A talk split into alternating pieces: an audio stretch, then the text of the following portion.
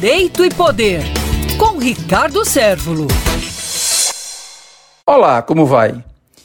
Em Brasília, nos últimos 15, 20 dias, tem sido muito debatida a questão da instalação do semipresidencialismo aqui no Brasil. É importante uma breve conceituação do que seja o semipresidencialismo. O semipresidencialismo é um sistema de governo em que o presidente partilha o poder executivo com um primeiro-ministro e um gabinete, sendo estes dois últimos responsáveis perante a legislatura de um Estado. Ora, ele é diferente de uma república parlamentar, na medida que tem um chefe de Estado eleito diretamente pela população e que é esse chefe de Estado, ele é mais do que uma figura puramente cerimonial, de alegoria. Então, ele tem essa natureza.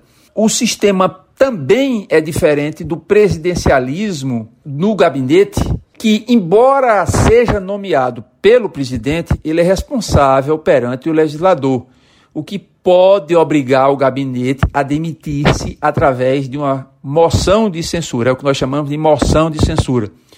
Enquanto que a República de Weimar, alemã, de 1919 a 1933, exemplificou o primeiro sistema semipresidencial, o termo semipresidencial teve a origem em 1978, através de um trabalho de um cientista político chamado Maurice Duverger, para descrever a Quinta República Francesa, criada em 1958, que Duverger apelidou de regime semipresidencial.